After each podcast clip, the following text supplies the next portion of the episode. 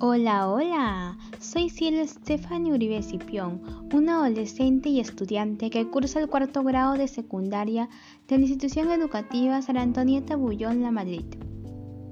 Como sabemos, algunos de los mayores cambios en nuestros hábitos han tenido que ver con nuestros hábitos relacionados a la alimentación o como ir de compras, la socialización con los demás o trabajar a distancia en vez de hacerlo en una oficina. Ahora, que el país ha comenzado a abrirse nuevamente, podrías notar que es más difícil mantener esos buenos hábitos o hacer a un lado los malos. Por ello, el siguiente podcast se titula ¿Cómo podemos llevar una vida saludable? que tiene como finalidad intentar cambiar los malos hábitos que han recogido en estos tiempos de pandemia de la COVID-19. A continuación, te daré a conocer los temas a tratar, una breve explicación de lo que es la alimentación saludable, mi experiencia sobre los peligros que puede llevar el no alimentarse adecuadamente, motivos para cambiar tu manera de alimentarte, explicación sobre la actividad física, importancia de realizar ejercicio físico. Y bueno, ¿qué es una alimentación saludable?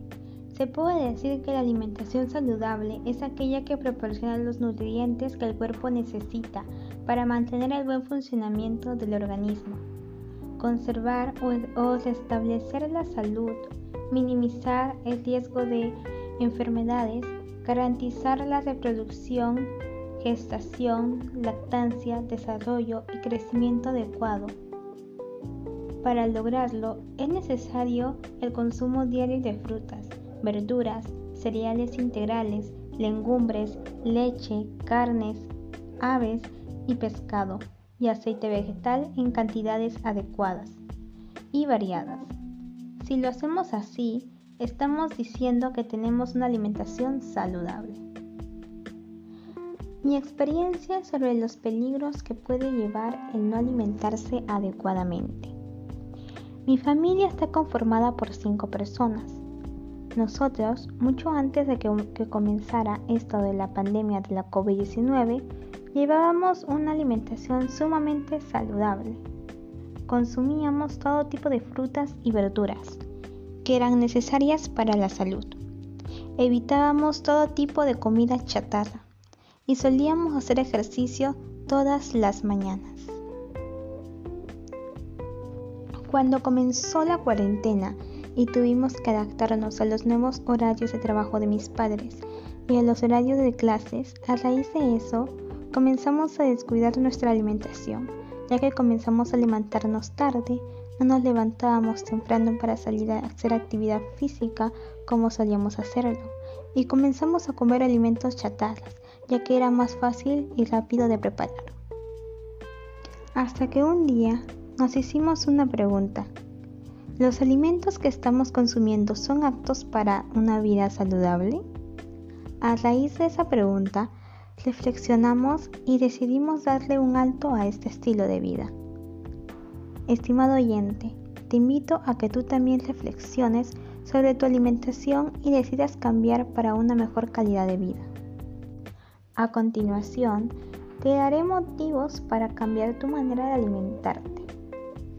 1 te mantiene fuerte. 2. Protege tu sistema inmunitario. 3.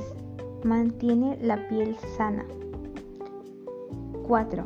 Previene la osteoporosis. 5. Regula el tránsito intestinal. 6. Mejora tu estado de ánimo. 7. Reduce el estrés. 8. Mejora el rendimiento del cerebro. 9. Ayuda a prevenir problemas oculares. La Organización Mundial de la Salud define la actividad física como cualquier movimiento corporal producido por los músculos esqueléticos, con el consiguiente consumo de energía. La actividad física hace referencia a todo movimiento, incluso durante el tiempo de ocio, para desplazarse a determinados lugares y desde ellos o como parte del trabajo de una persona. La actividad física, tanto moderada como intensa, mejora la salud. Entre las actividades físicas más comunes, cabe mencionar caminar, montar bicicleta, practicar deportes, participar en actividades recreativas y juegos. Todas ellas se pueden realizar con cualquier nivel de capacidad y para disfrute de todos. ¿Qué nivel de actividad física se recomienda según las edades? La Organización Mundial de la Salud recomienda que los lactantes de menos de un año deberían realizar actividades físicas varias veces al día de diversas maneras, especialmente mediante juegos interactivos en el suelo. Cuantos más, mejor. Los niños de 1 a 2 años deberían realizar diferentes tipos de actividades físicas de diversas intensidades durante al menos 180 minutos, incluidas actividades físicas moderadas o intensas repartidas a lo largo del día. Cuantas más, mejor. No deberían de estar retenidos durante más de una hora cada vez. Por ejemplo, en cochecitos, sillas de bebé, tronos, ni sujetos a la espalda de un cuidador, ni sentados durante periodos de tiempo prolongados. Los niños de 3 a 4 años de edad deberían realizar diferentes tipos de actividades físicas de diversa intensidad durante al menos 180 minutos, de los que al menos 60 minutos dedicarán a actividades físicas moderadas a intensas, repartidas a lo largo del día.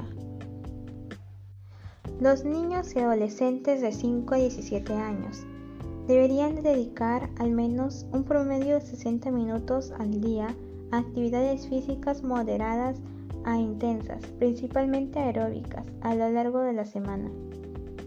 Los adultos de 18 a 64 años deberían realizar actividades físicas aeróbicas moderadas durante al menos 150 a 300 minutos. Los adultos de 65 a más años se aplican las mismas recomendaciones que para los adultos. Y tú te preguntarás, ¿cómo podemos mantener unos buenos hábitos? Con el confinamiento en casa podría haber sido más fácil que incorporaras una rutina breve antes de unirte a una reunión de trabajo o que prepararas comidas caseras saludables en vez de ordenar comida para llevar como lo acostumbrabas antes de marzo del 2020. Pero ahora que estás volviendo a un horario hasta cierto punto regular, podrías descubrir que se requiere de un mayor esfuerzo para mantener estos buenos hábitos. Primero, anótalo en tu agenda. Podría parecer más obvio, pero suele suceder que si no incluimos algo en nuestro calendario o lista de pendientes, no lo hacemos. Dale prioridad a los buenos hábitos y bloquea tu tiempo en tu agenda o calendario, al igual que lo haría para una cita con el médico o una reunión importante. Segundo, adapta tu entorno. Podría ser que te haya facilitado enfocarte en los autocuidados durante el confinamiento. También podría ser que te resulte más difícil encontrar tiempo para ti mismo ahora que estás de vuelta en un, horario de trabajo normal. 3. Apóyate en los comportamientos positivos. Podría ser que hayas hecho más ejercicio porque no tenías que salir de casa para ir al gimnasio o si no hiciste ejercicio durante el, confinamiento, podría ser que te motive volver al gimnasio y eso te ayude a recuperar un buen hábito. No importa en cuál de estas dos situaciones te encuentres, apóyate en la que te promueva el buen hábito. Si descubriste que hiciste más ejercicio en casa sin necesidad de ir al gimnasio, quédate en tu rutina en casa y olvídate de pagar la mensualidad del gimnasio o viceversa. Cuarto, recuerda que no es todo o nada. Somos humanos y todos tenemos algún revés de vez en cuando. Nuestros hábitos no son un planeamiento de todo o nada, así que no te autocastigues ni lo uses como pretexto para dejarlo todo. Si no haces ejercicio un día o si te comes una rebanada de pastel cuando estás procurando mantener una dieta saludable, anímate para retomar tus buenos hábitos al siguiente día. ¿Cómo hacer al lado los malos hábitos? Podría ser que sobrellevar la COVID-19 hayas consumido comida chatarra, alcohol y demasiadas series de televisión. Es importante retomar los patrones de comportamientos positivos con el levantamiento de las órdenes de permanecer en casa. Por ejemplo, reconoce e identifica tus malos hábitos. Evita los redonantes. Reemplázalos con un buen hábito. Ten paciencia. prepárate para los reveses. Busca ayuda profesional. Ahora te daré una breve explicación de lo que es la comida chatarra y el daño que causa. Cuando hablamos de comida chatarra, nos referimos a la que no sirve ni aporta beneficios en la ejecución de las funciones corporales. Normalmente son las que contienen altas cantidades de azúcar, grasas y o sal, y debido a sus componentes aumentan el apetito innecesariamente provocando a veces un consumo excesivo de este tipo de comida. Y bueno, consumir ese tipo de comida de manera habitual es perjudicial para la salud. Además, el aumento de peso existen otras posibles consecuencias que hemos anotado,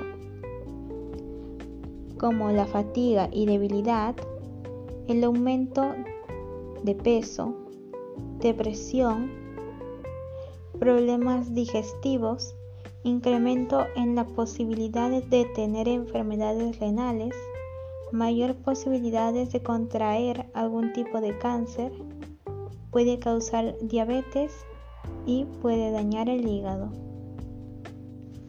Además, que puede aumentar el padecimiento de enfermedades cardiovasculares. Antes de finalizar con el podcast, daré algunas recomendaciones para poder llevar una vida saludable. 1.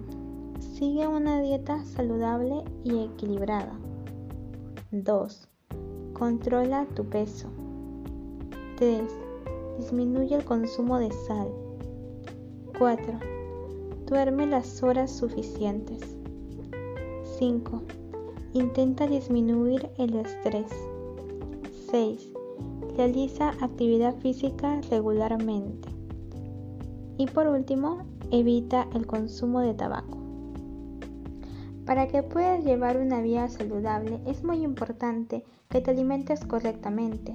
Mantener un estilo de vida saludable reducirá tus posibilidades de contraer una enfermedad coronaria y cardiovascular. También ayuda a prevenir el sobrepeso y la obesidad, la desnutrición crónica, el retardo del crecimiento, la anemia, entre otros. Recuerda que llevar una vida saludable sí es posible. Gracias.